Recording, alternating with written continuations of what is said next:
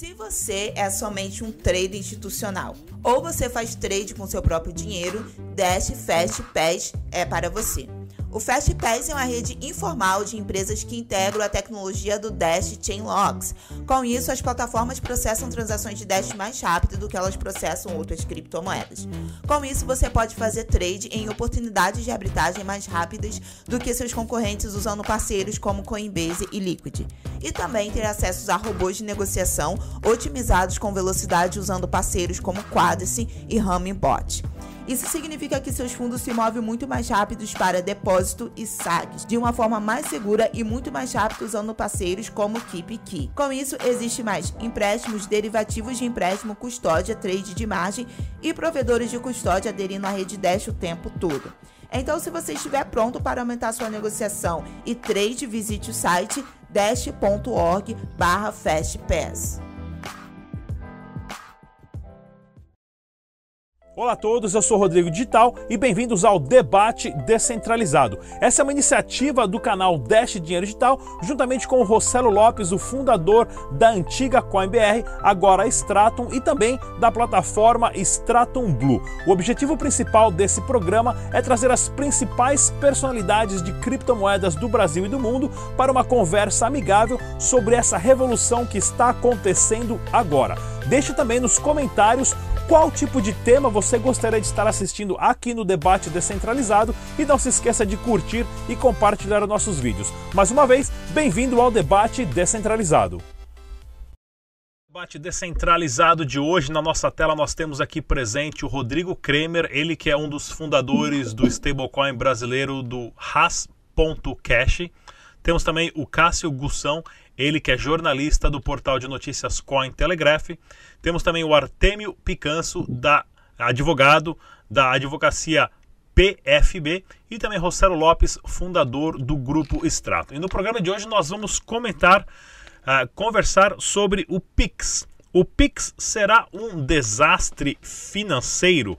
Vamos começar com o Artemio Picanso, advogado, para falar um pouquinho hoje quais são os mecanismos que a justiça usa em relação a confiscar dinheiro ou a ter acesso a sigilo bancário de uma pessoa e como que é feito o processo de monitoramento e como que mais para frente vai debater como o Pix vai ser uma ferramenta aonde o banco vai ter um acesso livre de enviar e retirar dinheiro da sua conta muito mais facilmente de uma forma legal, mas pulando algumas etapas. Por favor, Artemio Picanso.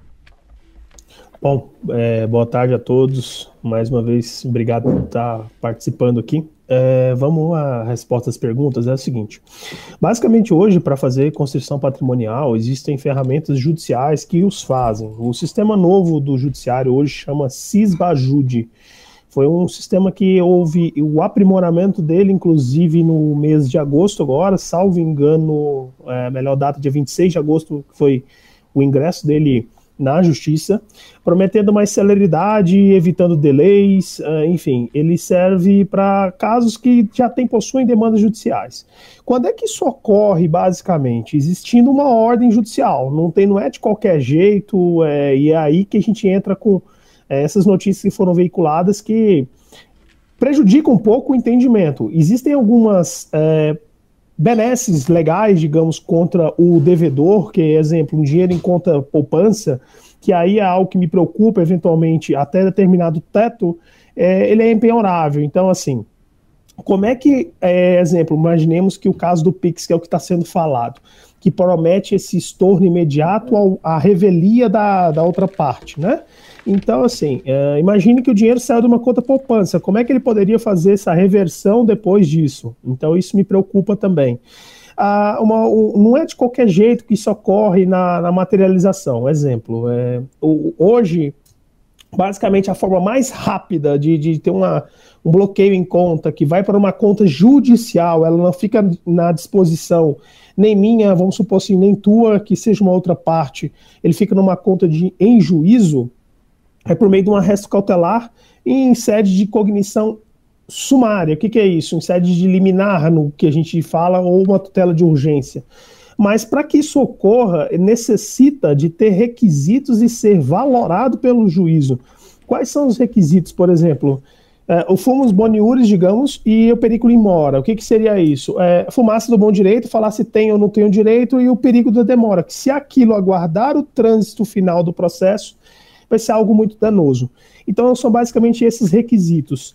Agora, é, aí para mexer em parte é inviolável, é importante deixar claro isso, que a Constituição nos garante a inviolabilidade dos dados, sigilos. Então, assim, daí precisa ter um, um, um justo motivo.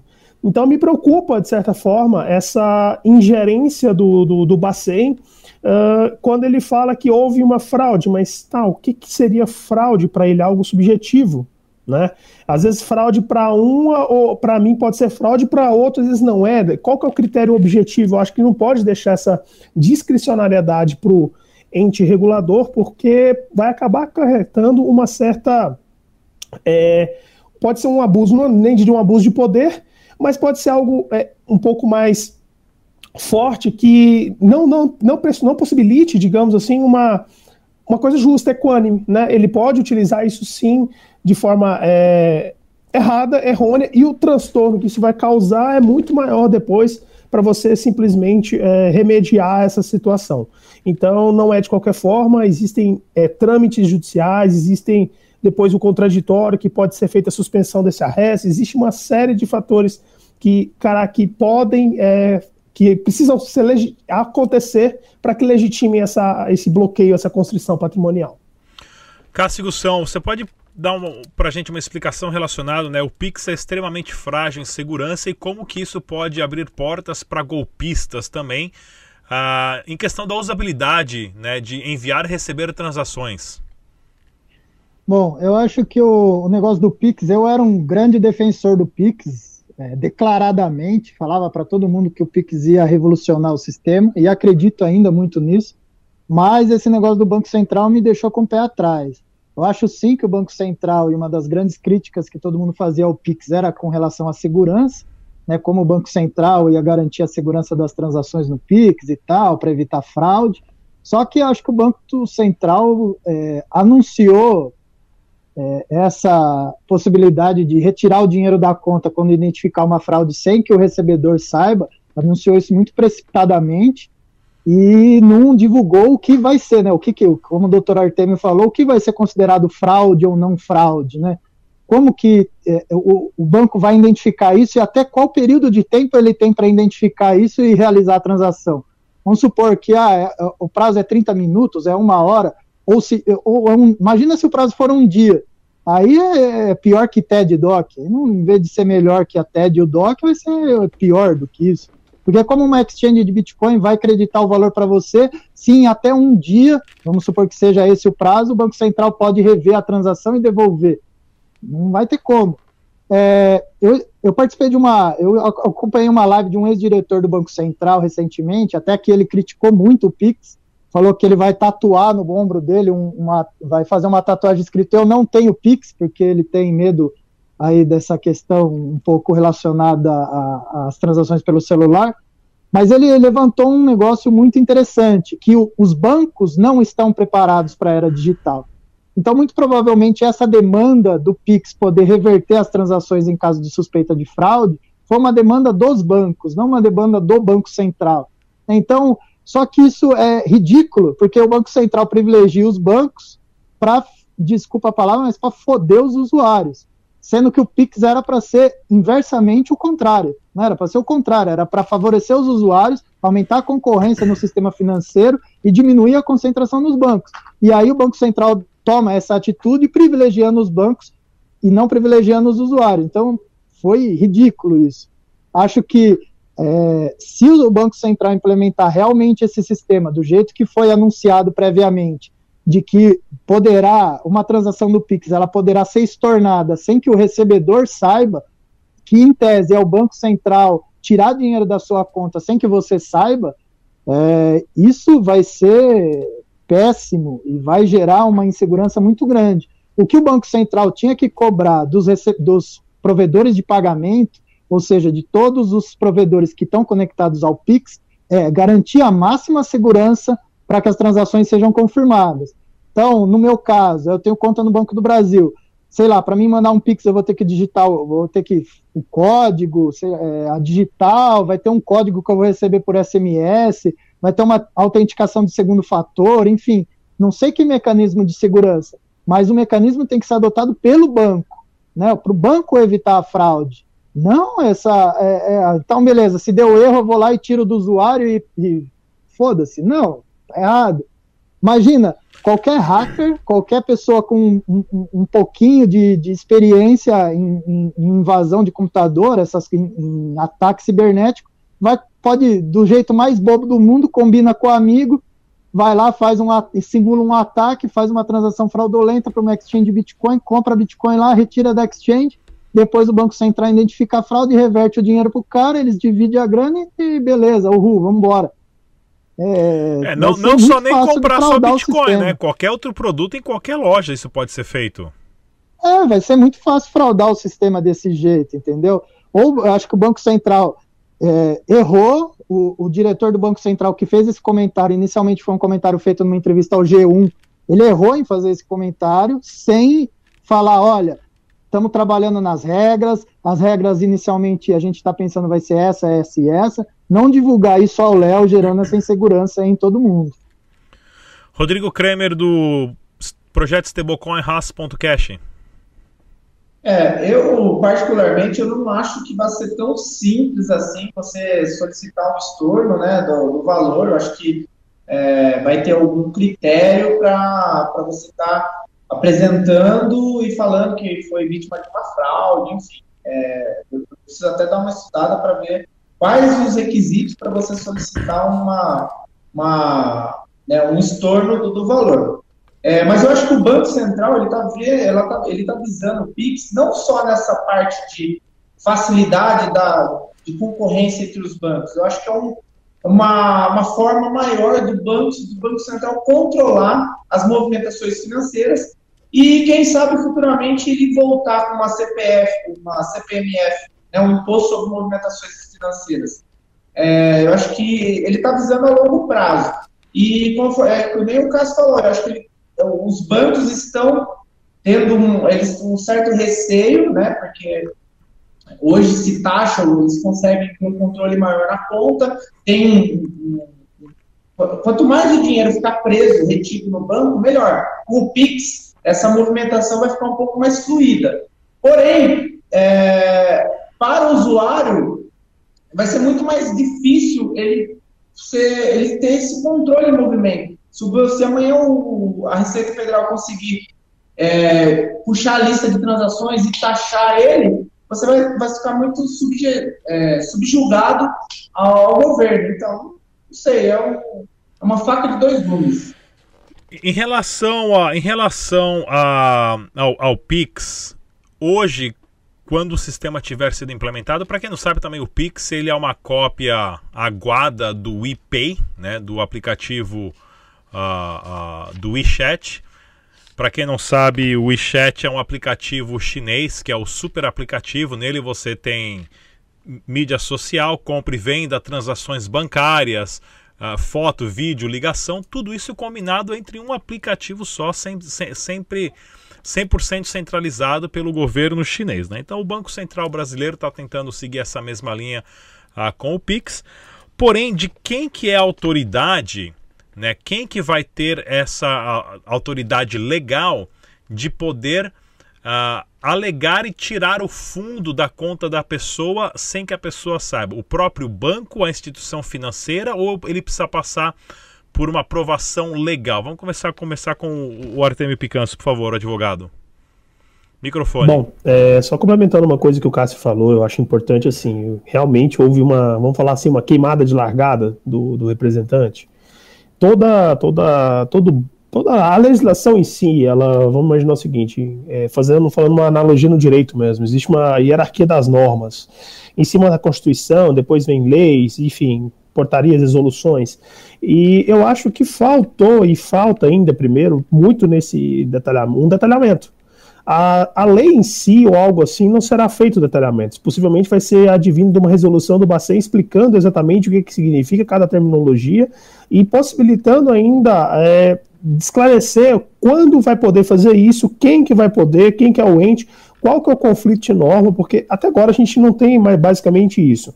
O que sabemos hoje é que a, a Pix ela vai tomar três grandes formas de dados do, do cliente. É, primeiro o CPF, o celular uh, e o e-mail. Agora, isso é mais uma vez, se ele está lastreado nisso, me preocupa. Eu fiz até assim um, um, um, vídeo recente gravando que o meu celular, eu tenho um iPhone, outra pessoa conseguiu acessar com a outra face. Tipo, como é que vai ter essa se um, um iPhone que já tem tantos anos de, de uh, seguro, a Apple investe nisso, o que está acontecendo é o que está acontecendo. Agora você imagina, se ele é lastreado em três dados desses, que exatamente o que a gente mais vê hoje é um vazamento desses dados, a gente toda hora acontece, ah, vazou o e-mail do fulano, CPF seu, acho que todo mundo pega a coisa mais rápida que tem, e o, e o outro parâmetro é e-mail, CPF ou celular, cara, tem que ter um algo mais é, robusto. Me, me preocupa essa falta de segurança realmente. Uh, atualmente não se sabe basicamente quem que acredito eu pela, pelo, pelo próprio o conflito de norma vai ser resolvido pelo ente regulador que no caso é, é o Bacen, né? E aí não, realmente tem que ser esperar o, o, aprimoramento dessas normas, as resoluções que deverão é, ingressar no ordenamento para que a gente tenha um maior detalhamento. Mas é, partindo dessa premissa que eu disse de três dados que são levados em consideração para poder realizar na rede da Pix isso e sendo que esses dados são extremamente, vamos lá, violáveis hoje, que é algo muito difícil de não ser, acho que todo mundo já teve problema de receber spam, phishing nos e-mails, enfim, imagina é, como é que seria a segurança dessa rede, não é igual ao que a gente está vendo aí na, na própria blockchain, que, tá, que é inviolável para poder ter uma violabilidade no sistema, é um poder computacional gigantesco que ainda hoje não teríamos, e, enfim, Questiona-se a questão do quântico, mas aí muda esse algoritmo, vai mudar outra coisa, o Bitcoin vai se reinventar. Agora, eu não sei o sistema da Pix. É, e é até interessante mesmo, porque tudo está acontecendo tão rápido em relação a essa implementação forçada do Pix, né, vindo de cima para baixo, forçando as instituições financeiras, os bancos, fintechs e lá embaixo o povão a se adaptar que mostra o quanto o sistema financeiro está quebrado e o quanto o banco está desesperado, ou o sistema financeiro bancário do Brasil está uh, desesperado tentando implementar um sistema novo, porque assim, estamos quebrados financeiramente e para competir com as criptomoedas vai ser muito difícil. Cássio Gussão, por favor.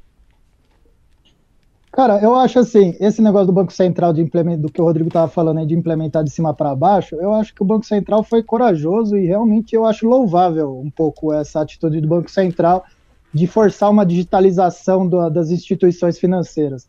Nessa live que eu comentei aí do, eu preciso lembrar o nome do cara aí do Banco Central que participou, foi uma live do BTG, que ele falou que os bancos não é interessante para os bancos tradicionais serem digitais porque o gerente do banco não quer que seja digital, porque senão ele vai perder o, o emprego dele. Se você tem um banco digital que você não precisa ir para a agência, você não precisa do gerente do banco lá. Então, para os gerentes não é interessante. Então, há um grande movimento aí da, dos funcionários dos próprios bancos. Mais uma greve vindo, mais uma greve vindo. É, de que os bancos não entrem, os bancos tradicionais não entrem no, no digital, entendeu? E aí o Banco Central vem com isso, e é um fato inegável, os bancos vão ter que ser digitais, né? O Nubank, o Banco Inter mostrou isso que a galera, e as criptomoedas também, que a galera quer uma, um sistema mais fácil, mais rápido, melhor e mais barato para enviar dinheiro.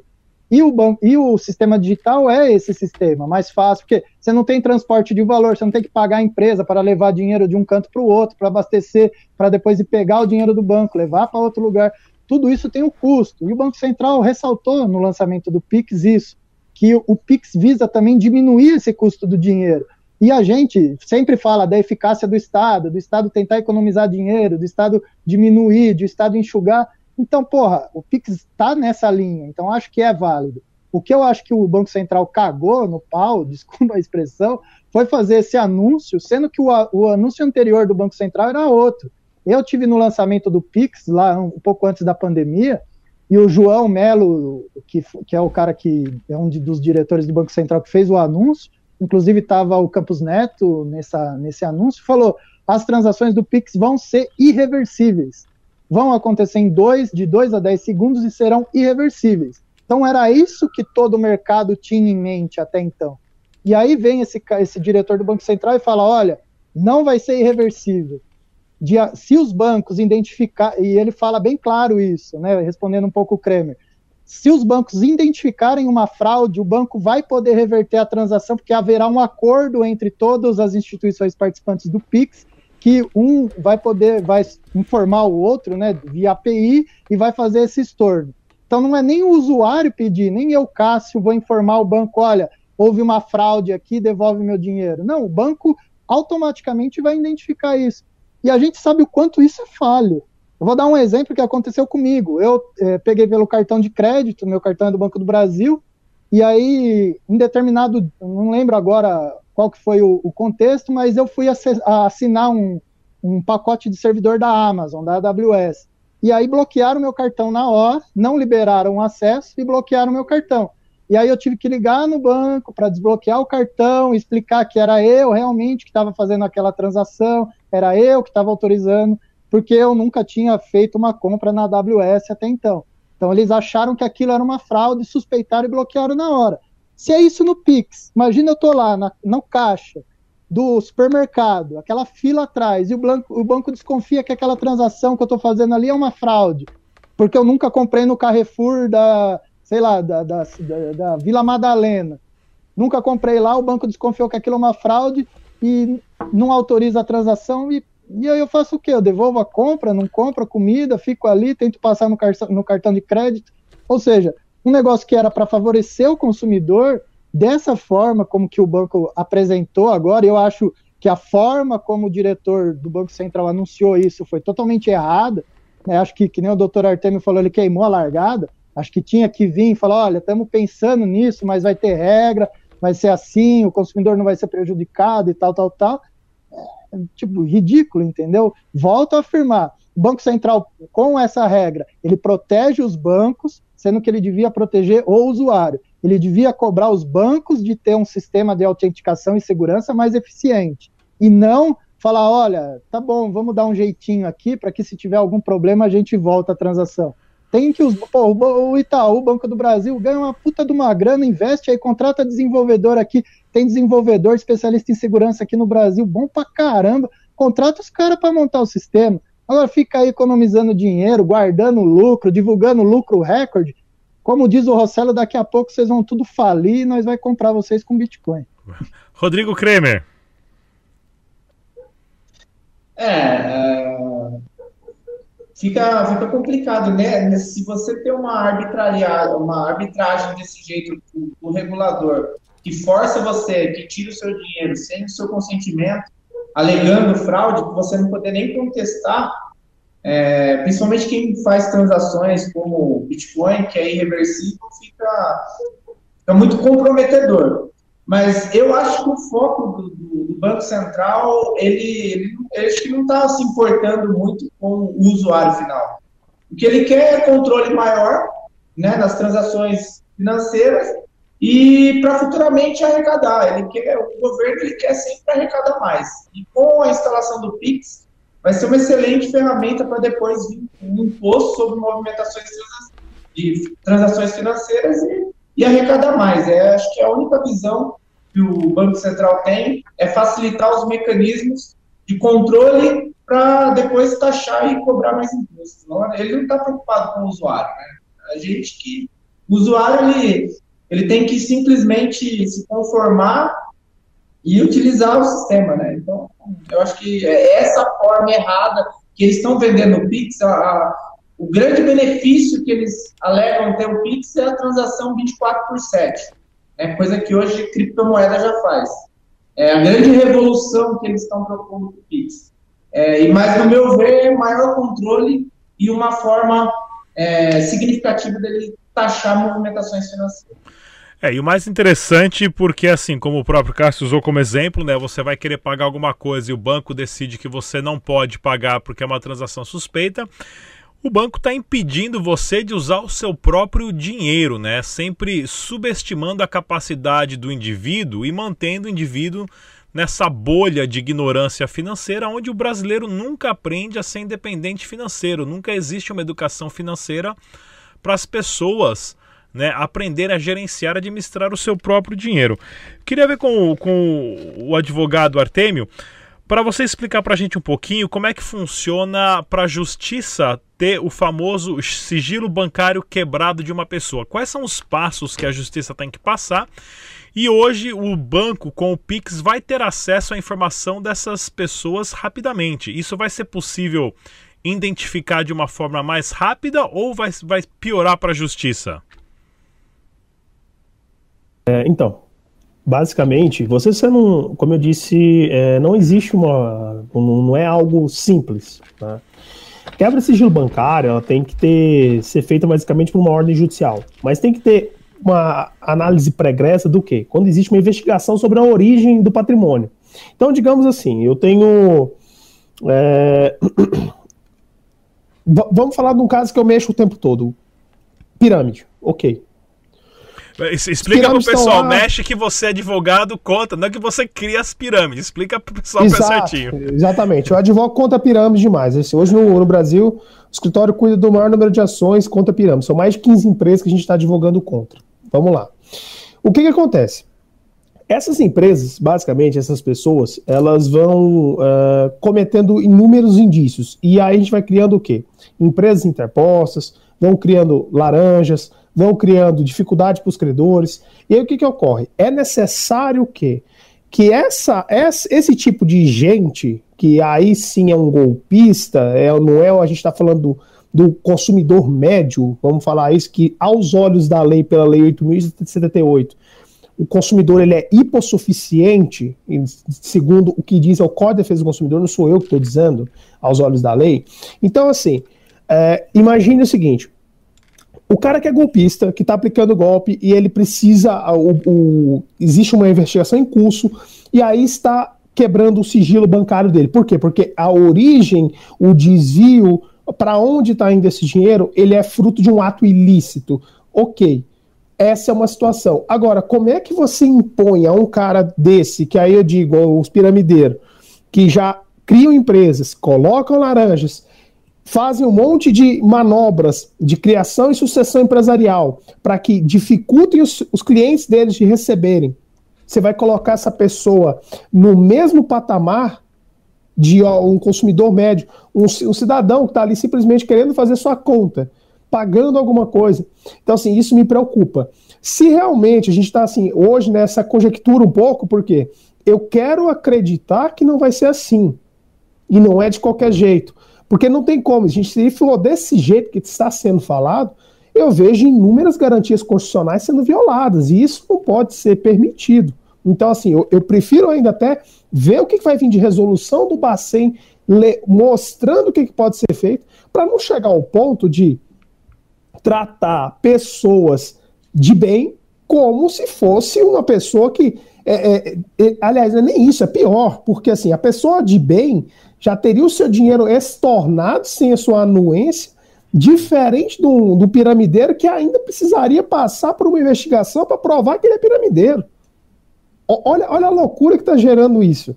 Porque é, é, como se você iguala a situação, mas só que para a pessoa que é ali do bem, tá pior. Você não pode ter uma segurança de, de, poder transacionar isso. Então, assim, é somente em caso de que existem hipóteses para isso, é ordem judicial, tem que ter investigação em curso provando que a origem e a evasão do dinheiro ela é, está acontecendo, está tendo crime, basicamente, tá? Para falar de forma bem mais simples, para que isso aconteça. Não é de qualquer forma. Então, é, vamos ter um pouquinho de calma com isso, porque precisamos ver o que, que o Bacen vai falar. Como é que vai ser essa regulamentação? Quais são os casos? Para tirar do aspecto da subjetividade, que eu disse que eu acho isso extremamente temerário você deixar algo subjetivo para uma qualquer ente público é muito temerário. Eu, eu, eu, o agente público ele não pode ter essa capacidade hermenêutica interpretativa, tem que ser objetivo, é aquilo e pronto. Como eu disse no início. O que, que é fraude? Não é fraude para mim, pode ser, para você não pode. Então tem que tomar muito cuidado com isso tudo que está acontecendo. E basicamente é somente nesses casos mesmo, por ordem judicial em síntese. Rossello Lopes. Bom, uh, realmente eu acho que é um, é um, é um baita desafio. O, a maneira, as coisas que o, que o Artemio colocou aí é bem interessante, né? E eu vejo situações, uh, até usando a nossa experiência. Então, aqui na Straton a gente já vendeu pacote de turismo, a gente já vendeu moto, a gente já vendeu diploma falso, a gente já vendeu uh, Airbnb, a gente já vendeu algumas coisas aqui na Strato, além de, de, de, de criptomoeda. E aí me preocupa numa situação como essa de transação instantânea, a partir do momento o TED já existe uma dificuldade, é possível o TED ser reversível. E a gente já teve situações aonde o Itaú foi buscar a transação lá no Banco do Brasil e estornou tudo e voltou a conta inteira. Já voltou do Bradesco, entre outras. E hoje, por exemplo, a gente está numa, numa lista suspeita do Banco do Brasil clientes do Banco do Brasil que vão fazer transferência para nós, por exemplo, o Banco do Brasil já avisa, o Banco do Brasil já julgou o que é possibilidade de fraude, ou a gente já teve alguma coisa envolvendo fraude, ele avisa isso para o cliente. Então, o Banco do Brasil já julgou a gente nisso. Então, situações como essa aonde, do Pix pode ser um, um, um desastre por completo, não só numa situação dessa de fraude que eu citei, mas eu vou dar um exemplo bem claro do que é muito. Eu, eu acho que assim, realmente é muito problemático, é bem temerário isso. Vamos imaginar que hoje entrou na exchange A, B ou C ou D o usuário tal que foi lá, nunca tinha comprado criptomoeda. E aí ele comprou hoje o, o, Bitcoin a, sei lá, 58 mil reais e teve um verdadeiro colapso no mercado, porque de repente descobriram, uh, sei lá, que, que vai vir um meteoro para a Terra, alguma coisa do gênero assim, e fez com que saísse de 58 mil para 46 mil reais. O cara chega lá no dia seguinte e diz o seguinte: olha, não, eu quero devolver o Bitcoin eu quero 58 mil de volta. Ele liga no banco dele e fala: Meu, para mim é isso, não me atendeu o produto, lei do consumidor, aí tem um montão de coisas ali envolvidas. Ele chega no banco dele e diz: Eu quero meu dinheiro de volta porque eu vou devolver o produto, eu não fui bem atendido. Aí vamos lá, digamos que a Exchange ela está usando uma fintech pequenininha, está usando qualquer uma dessas fintechs pequenas que tem o Pix ali. O, o Itaú chega lá e diz o seguinte: Ô Banco Central, eu quero o dinheiro de volta tu acha que o Banco Central vai escutar quem? Vai escutar o Itaú ou vai escutar a fintech pequena? Primeiro que não é, ele, é, ele não tem nenhuma questão de arbitragem aí, né? Não houve uma disputa de pagamento. A partir desse momento, ele faz o quê? A Exchange vai fazer o quê com isso? Ela já prestou o serviço dela. Alguém já comprou, alguém já vendeu. Vai lá e vai tomar dela e não tem conversa. Então, e essas questões, é, quem é o julgador disso? Quem é a câmera de arbitragem disso? No meio no meio, vamos falar, jurídico, a gente tem algumas coisas que, que, que já existem, estabelecem certas regras. Numa situação onde a gente está vendo uma única entidade ir lá e falar daqui e acabou, eu julguei e eu tiro, realmente é um problema muito grande. Então, nessas horas, eu começo a pensar não só na questão de criptomoeda, serve para tudo. Serve ao ponto de vista lá que o diretor falou: olha, eu não vou querer andar com, com, com telefone celular, não vou querer usar o Pix realmente é, é problemático numa situação de se o cara entrar ali e comprar um relógio com um telefone celular, por exemplo, do Kremer, e lá e fazer a, a, a compra. E aí o Kremer fala, não, não fui eu, eu quero o dinheiro de volta. Quem sempre sai no prejuízo é o lojista. Não tem chargeback, até hoje é o maior problema que existe em cartão de créditos por conta de quem sempre toma na cabeça é o lojista. E aí eu vou levantar a bola agora pro, até para o Kremer, que é o seguinte, quando a gente compara uma stablecoin com esse sistema do Pix, o Pix estava bonitinho até falarem que é reversível. Então, a partir do momento que a gente tem uma stablecoin, que de novo ela prova, olha, stablecoin, quando eu mandei para um endereço, não tem reversão. Se eu usar o RAS, por exemplo, e era para eu mandar para a carteira do Rodrigo, e aí eu mandei para o Artemio, se o Artemio não tiver a boa vontade de falar vou devolver, não tem conversa. Mas quem que é o culpado disso? Não é o Rodrigo, não é o Artemio. O culpado sou eu que cometi o erro. Então, a partir do momento que os bancos estão permitindo aonde o golpista use da falha dele, da incompetência dele para continuar dando golpe. Por quê? Porque o banco não toma prejuízo, ninguém está tomando prejuízo. Quem vai tomar, quer dizer, quem vai tomar o prejuízo é quem recebeu o negócio. Não dá para punir quem recebeu. Então, numa hora como essa que eu, que eu volto a falar, Porra, mais uma vez, stablecoin vai dar um show no sistema financeiro. Blockchain vai dar um show no sistema de bankchain. Há um tempo atrás eu tinha elogiado demais o Banco Central com esse sistema do Pix. Porra, sensacional, vai dar um show no mercado internacional de como funciona o sistema de pagamento. Retiro tudo o que falei. Ficou comprovado que os bancos ainda mandam no sistema financeiro como a gente conhece. Quando a gente está dizendo existe a possibilidade de reversão, desculpa, mas algum incompetente fez alguma coisa e não consegue agora voltar atrás. Então, o Pix, muito. eu A minha recomendação é: para o comerciante, não aceite o Pix. Se essa minha, se eu posso falar, é, não aceite o Pix, é melhor aceitar o RAS. Aceita o RAS porque o RAS não tem reversão, é instantâneo, você pode converter, você pode mandar para onde você quiser, a hora que você quiser, 24 por 7. E não está dependendo de uma instituição tomar a decisão.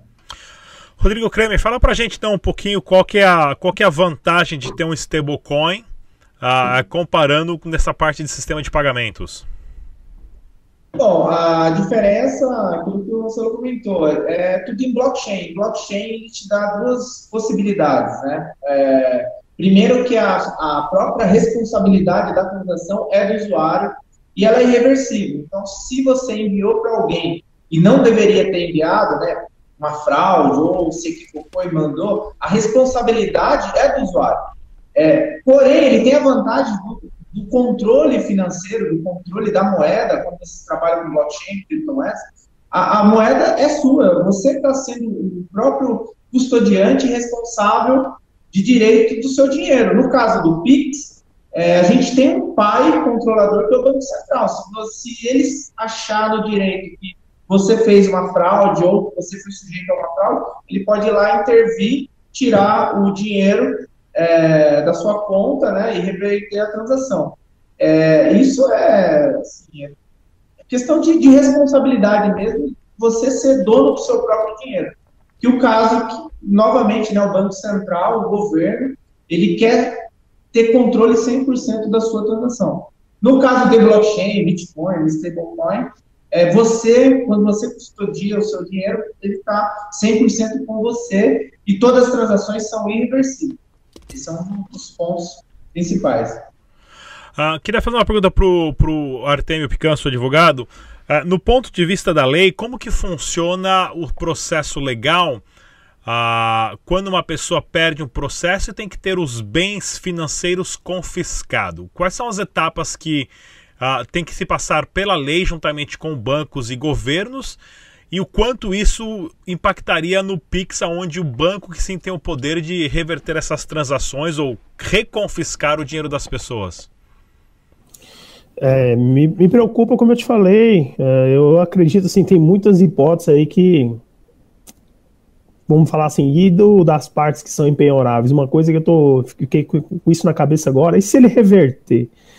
Ele reverteu e a pessoa que fez e ele reverte, vai gerar duas taxas para o banco? É uma coisa que eu fiquei com isso agora. Será que vai pagar de novo a reversão? Eu não sei, né? De repente. Agora, o trâmite legal, basicamente. É bom, a pessoa, como eu disse, inicialmente tem um processo inaugural. Como, vamos pensar no. Novamente, no caso que a gente advoga contra, como, como pirâmide contra eles. Primeiro, processo divide em duas fases: fase de conhecimento, fase de execução. Primeira fase de conhecimento, a maioria dos processos são na, essa fase de conhecimento, a não ser que você tenha um título executivo, que aí você já queima a largada, começa na fase executória. Conhecimento, o próprio nome diz, conhecer do direito, falar se você tem ou não tem. E o que, que isso acontece? Peticiona-se uma peça inicial, parte citada, tem contestação, tem réplica. Isso no melhor dos mundos, tá? Porque assim tem processo que vai tendo até tréplica que o juiz está aceitando. Não sei porquê, mas está tendo. Ok. Chega, sentencia. No que dá a sentença, tem um julgamento do mérito daquilo. Aí assim você começa a fase executória, que você vai executar aquilo que foi conhecido. Aí aqui começa a constrição patrimonial efetiva. Isso é até importante falar, porque, exemplo, muita gente fala, ah, não deu certo a liminar, acabou o processo. Um processo até uma, fica uma outra, foge um pouquinho, mas é importante falar isso. Acabou. Não, não acabou porque o processo não acabou, amigo. Está ainda aqui em execução ainda. Aqui que vai ter desconsideração, vai atacar patrimônio pessoal eventualmente.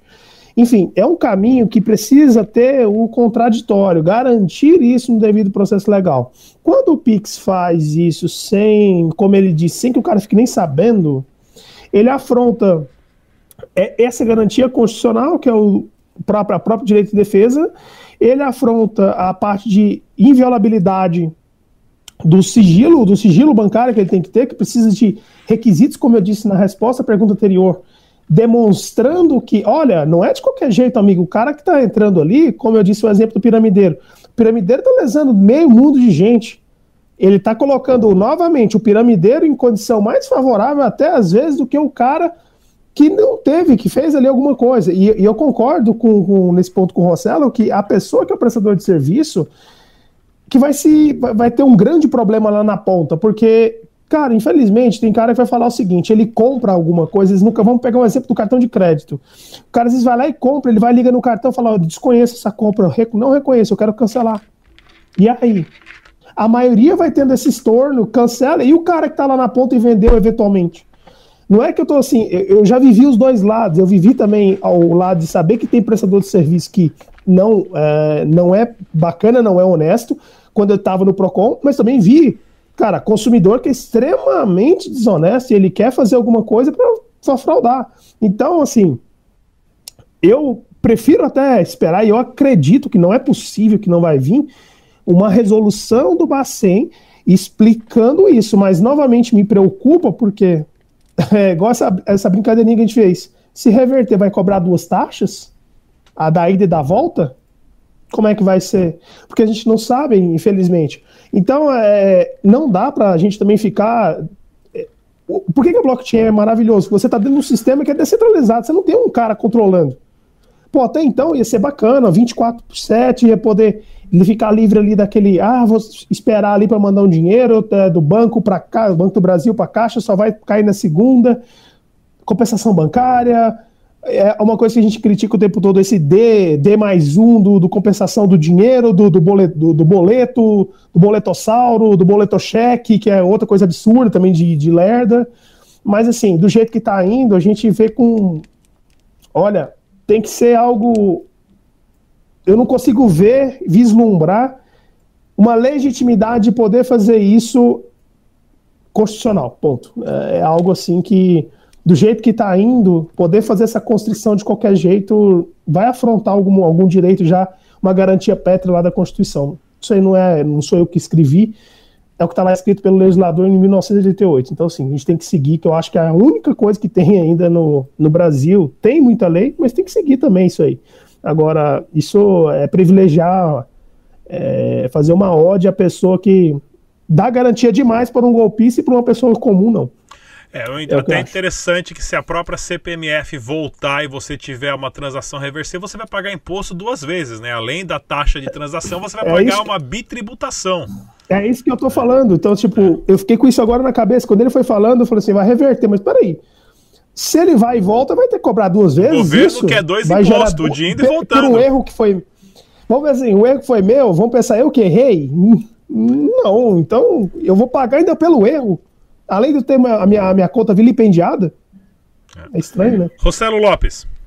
E, e, vamos combinar, né? Exatamente isso. Essa, essa falta de, de, de clareza né, que está estabelecida realmente é, é um problema sério. E aí a gente vem na seguinte situação, né? Ao ponto, se o Banco Central é o cara que vai lá e toma, se a gente chegasse naquele outro momento que o Banco Central lá atrás falou que poderia, que iria acontecer, uma fintech não usar, por exemplo, um banco como barriga de aluguel, e ele mesmo ter o próprio QR Code dele, ele mesmo está registrado no Banco Central, né? Pô, então quer dizer que a fintech pequenininha, ela não tem poder nenhum, ela não consegue decidir absolutamente nada. E para que as pessoas até possam entender um pouquinho mais, quando eu olho, por exemplo, é, é que não adianta, eu sou um cara da, da era blockchain, então eu estou sempre comparando, até mesmo em várias conversas que eu, às vezes eu tenho com o Kremer, eu tenho com até mesmo o pessoal da Tether, que, que eu converso de vez em quando com eles. Então, uh, eu fico olhando sempre, eu comparo esse negócio chamado Bank Chain com a blockchain. Então eu fico olhando pensando o seguinte: vamos imaginar uma situação de da própria da própria Haas.cash. Eu vou falar da própria Haas decide amanhã, além deles terem toda a parte deles ali da coisa que eles estão fazendo, eles decidem ter uma app aonde ele vai poder receber o código dele registrado. Então ele foi lá, tirou o CNPJ, se registrou no Banco Central como uma instituição de pagamento. Ele não vai oferecer crédito, ele não vai oferecer nenhum outro serviço bancário que necessite garantir isso. Então, o que ele está dizendo para o Banco Central é: os meus usuários eles reconhecem que eu posso prestar um serviço bancário, eu não estou dando crédito, eu não estou fazendo uh, uh, investimentos, absolutamente nenhum. Então, olha, Banco Central, tá aí, quem assina a transação é o meu cliente, a única coisa que eu preciso é ter o meu próprio código, a ledger aí, a planilha, que vocês possam e venham a registrar quem é cliente meu e quem é cliente do banco B. Eu não quero saber de mais nada, é só isso. Então, por que, que aí agora a Ras.cash ela não tem o direito de disputa do dinheiro pelo pro próprio cliente dela? Porque um camarada mandou lá do Itaú para ele, chegou e aí o Itaú disse: reverte. Aí foi lá reverteu, mas peraí, mas nem perguntou pro cara se ele pode ou não. Que história que é essa, né? Então eu acho que uh, esse fato disso vai tirar muito o poder da fintech. Até porque a fintech, ela talvez seja a maior possibilidade de bancarização. É a maior possibilidade de ajudar o indivíduo que não tem conta bancária. E tem uma coisa bem legal que eu achava até então do Pix, que ia ser sensacional, cara o fato de todo o comércio passar para a trabalhar com esse sistema de QR Code, a própria fintech agora ela não precisa nem pagar um baita pau para Master, Visa, uh, Elo e tudo mais. Por quê? Porque todo mundo ia receber, ia ter um sistema de pagamento hoje através de QR Code. Então, até mesmo o custo para a fintech fica mais barato. Ela consegue trazer bancarizar muito mais gente nesse processo inteiro. Agora ficou instável, porque tu imagina uma fintech que juntou ali quatro garotos lá na garagem, nada contra os garotos da garagem, porque a Apple saiu da garagem, o Google saiu da garagem, uma galera saiu da garagem. Só que esse, esses quatro garotos, eles não têm um, um, um, um artêmio uh, de advogado que vai custar dinheiro para ele. Ele não tem um contador, ele não tem essa grana inteira para colocar vários especialistas. E se der qualquer reversão no pagamento dele, como é que ele vai fazer? Como é que ele vai sobreviver? Mata a fintech no ninho esse tipo de coisa. Então tem que tomar muito cuidado para de repente não acabar com possibilidades todo um estudo que ele que o Kremer está fazendo para deixar o RAS sensacional, completamente diferente de todas as stablecoins do mercado, pode ser que agora ele vai olhar com outros olhos. Opa, peraí, esse Pix eu não vou me meter, não. Porque se eu tiver uma reversão de 500 mil reais, eu não vou ter caixa para bancar isso. Eu não vou ter caixa para bancar o advogado, eu não vou ter caixa para bancar um processo gigantesco, que é o nosso caso. A gente tem processo contra o Banco do Brasil, contra a Bradesco, contra a Caixa, contra, contra quase todos os bancos brasileiros. Imagina uma fintech pequenininha que começou agora ter que arcar com todo esse custo jurídico. Não consegue. Então, realmente, eu acho que foi aquilo que o Artemio falou. Tem que ter alguma coisa na lei aí que diga o Banco Central. Olha só, não é assim que vai funcionar a amizade. Ou que se torne claro a, o, o negócio para que tenha uma certa segurança. Hoje, a insegurança jurídica do PIX é gigantesca. É, com certeza estamos caminhando para uma revolução financeira que já está né, nos nossos pés uh, principalmente do sistema tradicional bancário, agora com o banco digital, sistema de pagamento e, é claro, as criptomoedas em plataformas descentralizadas. O processo educacional ainda falta e falta muito para nós ensinarmos as pessoas a se proteger financeiramente e também né, em questão da usabilidade das criptomoedas, de Bitcoin, de como fazer o backup das suas 12 palavras. Porém, todos temos que começar a nos a, a, a agilizar e ensinar o máximo de pessoas possíveis a usar esses novos sistemas de pagamento. No debate descentralizado de hoje, nós tivemos aqui presente o Rodrigo Kremer, ele que é um dos fundadores do stablecoin brasileiro Haas, do portal Haas.cash. Inclusive, vou deixar o link na descrição desse vídeo. Cássio Gussão, jornalista do portal Cointelegraph. Artemio Picanso, advogado da PFB Advogados e Rossello Lopes, fundador do Grupo Extrato. Mais uma vez, muito obrigado pela presença de todos. Até a próxima, pessoal. Tchau.